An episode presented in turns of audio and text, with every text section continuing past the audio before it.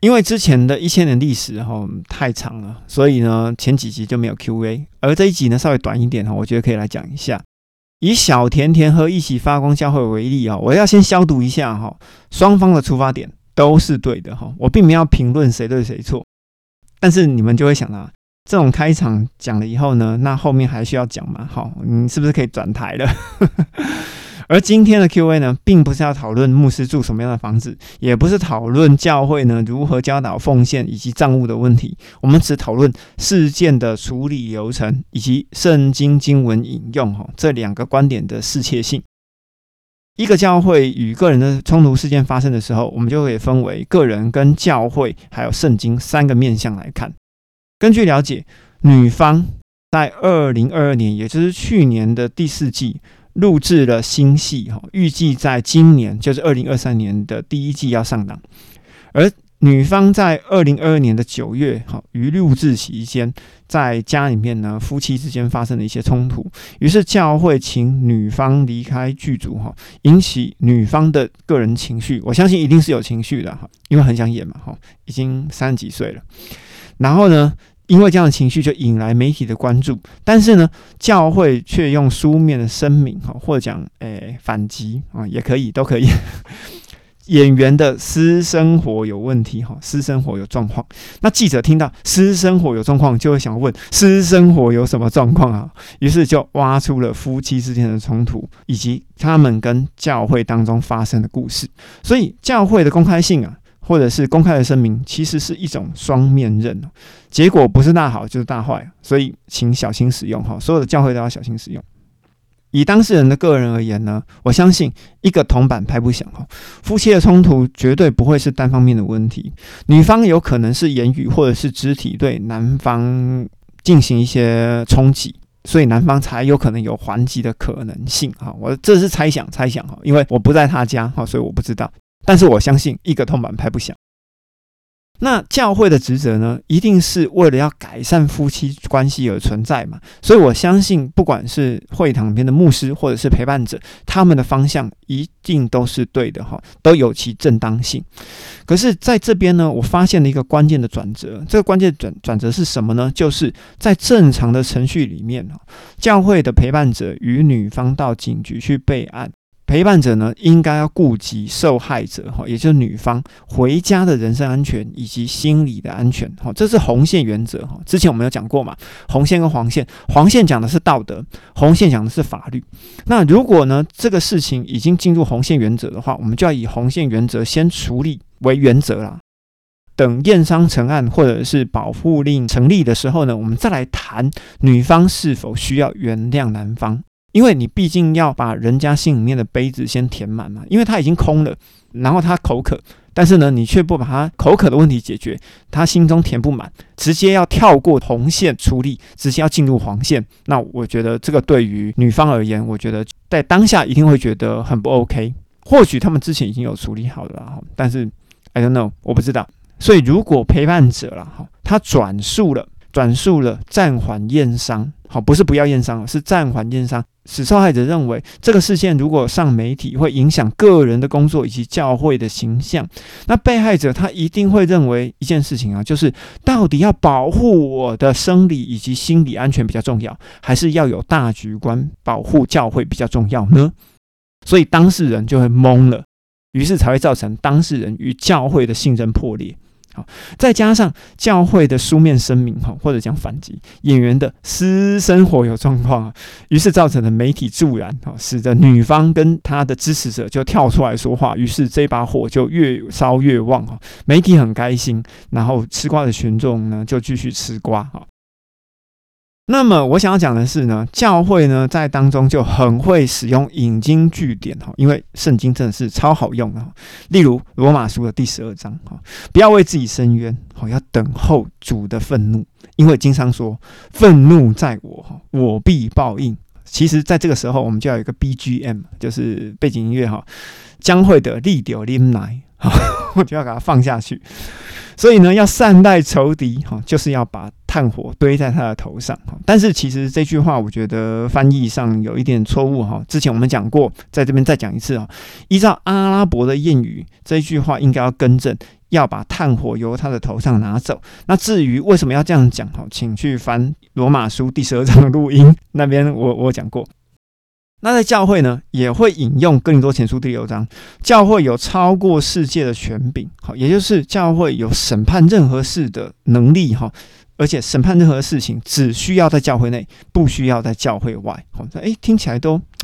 很正确哈，然后呢，也可以用马太福音第十八章，弟兄如果犯罪哈，我劝人劝都没有用，就把他当做是教外人哈，也就是把他赶出教会。于是呢，教会的掌权者就是说我这样做全部都是按照圣经，或者说我这样做都是为你好，怎么讲都对了哈，怎么讲都对。而刚开始呢，我相信了哈，这个演艺人员呢。夫妻他们一定是在沟通或相处，或者是在金钱或者在时间的安排上面，他们夫妻之间发生的摩擦有困难，才会进教会嘛。那教会呢，我也相信也是全力的帮助人。好，可是呢，有时候呢，问题发生的时候，就是真正的试金石哈，真的是试金石。那我们来现在讲一下，把会友赶出去教会的误用，就是在马太福音的第十八章十五到第十八节。如果你弟兄犯了罪，哈，也就是其实就是得罪你了，哈，并不是对于上帝或者什么的，是得罪你，你就要趁着他单独的时候，给他保有面子嘛，跟他讲说什么地方其实我很不舒服。如果他肯听，你就得着了你的兄弟，你们就和好了嘛，对不对？那如果他不听，你可以带一两个人一起去，就是你相信的人，讲一切的话。凭两三个人的口，我们就来确定这件事情。但是如果他再不听，你就告诉教会，连同教会他也不听，你就把他当做教外的人跟税吏吧。但是我们这个事情，我们要前后文一起看哦。其实你不能只看十五到第十八节，你应该从第十节一直看到第三十五节，并不是说我这样就可以把他赶出去了。因为前后文一起看的时候，你会发现九十九只羊的比喻就是在这个经文之前。所以为了什么？就为了要挽回，所以说牧羊人才要去把那最后一只羊给找回来。所以教外人是什么意思？教外人就是其实他不明白在教会内的事情，所以你需要把圣经的原则再讲一遍给他。所以重点在哪里？重点在原谅与挽回，而不是在切割。好，不是在切割。所以你们会讲说，诶，我刚刚在讲小甜甜的例子啊，那我现在又在讲这个马太福音第十八章，我这样前后立场是不是不一样？我的立场其实是不变的哈，不要让受害者再受伤，我们才能够再来谈原谅，因为我们要让受害者觉得说，是的，你现在已经安全了。那当然，他的安全的界限就不一样啊。有时候是带离家，他就觉得安全；有时候他认为说，我要验伤，要让保护令成立，我才会安全。那如果在他没有觉得安全之前，我们就马上要谈原谅，那我们就成为决裂的催化剂。你们说是不是？而且呢，就算是保护令真的成案了，也不是要来控告、要来起诉对方哈。也就是虽然保护令成立了，但是呢，如果我没有引起诉讼，男方呢也不会因为公诉罪而进入伤害的起诉嘛。好，我们逻辑上，我们大概要来分一下哈。我们只是要保护受害者为优先，最后我们才能够让他们彼此再重新的接纳，应该是这样子。要先顾及到心理跟生理的安全，才能够谈原谅嘛。哈，程序大概是这样子。那另外一点呢，就是教会权柄的误用，哈，是在哥林多前书第六章一到第四节。你们中间有人和兄弟们起了争执，怎么敢告到外人去呢？哈，却不在圣徒的面前来处理呢？哈，你们不知道圣徒要审判世界吗？既然世界要由你们来审判，难道你们不配审判这些最小的事吗？你们不知道我们是还要审判天使吗？何况是今生的事呢？你们既然要审判今生的事，为何要让教会不重视的人？就是教外的人来审判呢，所以有人会讲说，既然有这样的经文的话，那我们应该在教会里面处理好所有的事情啊。可是我们要知道，从哥林多前书的第四章开始，一直到第六章，其实他讲的是治理世界的时机，其实还没到，我们还在等。而我们要身为未来管家是有其职责的哈。如果我们不管理教会里面的话，我们就是教会的管理者，就是渎职，就是失格了。因为在哥林多前书的第五章里面曾经讲过，教会内的一对男女正在行淫，哈，他们还自高自大。如果你不把这些人赶走的话，他们就会成为一种笑，在教会里面发笑。所以教会的管理者必须要让这些人切割。OK，好，所以哥林多前书的第六章你要使用之前，你必须要从哥林多前书的第四章一直看到第六章，我觉得那对你来讲才是会有帮助的。所以我们可以说，今生的审判其实是为了永生的得胜者的练习。如果你今生练习不好，那以后怎么办呢？好，所以等于是说，小孩子在学校要练习好嘛？你在驾训班里面，你要先学好开车嘛，你才能正式上路。那你在驾训班都开不好，你怎么拿到毕业证书？那你要怎么上路？这一模一样的道理。好，所以教会的权柄比世界还要大。难道你今天你要当教皇吗？但是时间还没到诶。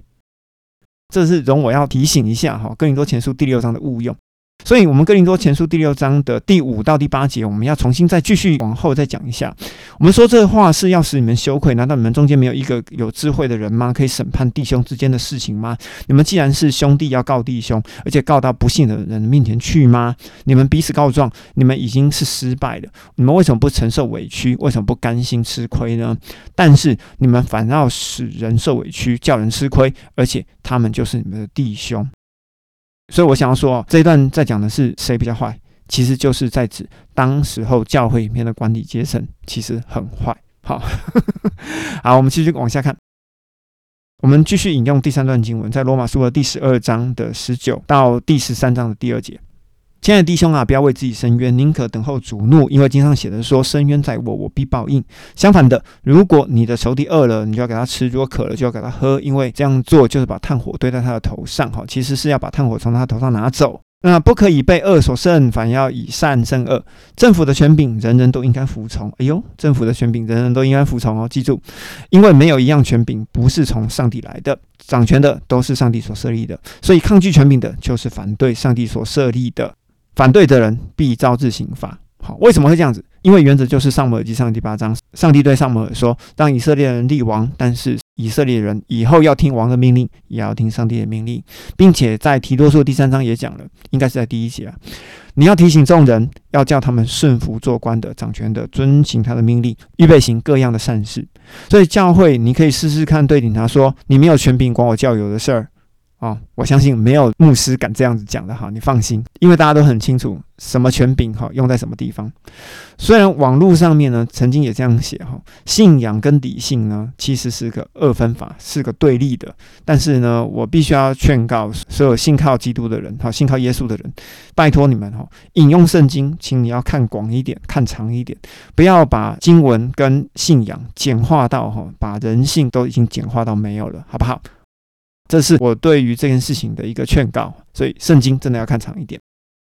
所以，如果你对小甜甜的事件或者是萨迪教会的归正时期有什么想法的话，请用 Line 跟 Facebook 留言给我，我会尽力回复你们。如果你觉得你喜欢这个节目，请在 Apple Podcast 给我五星的好评。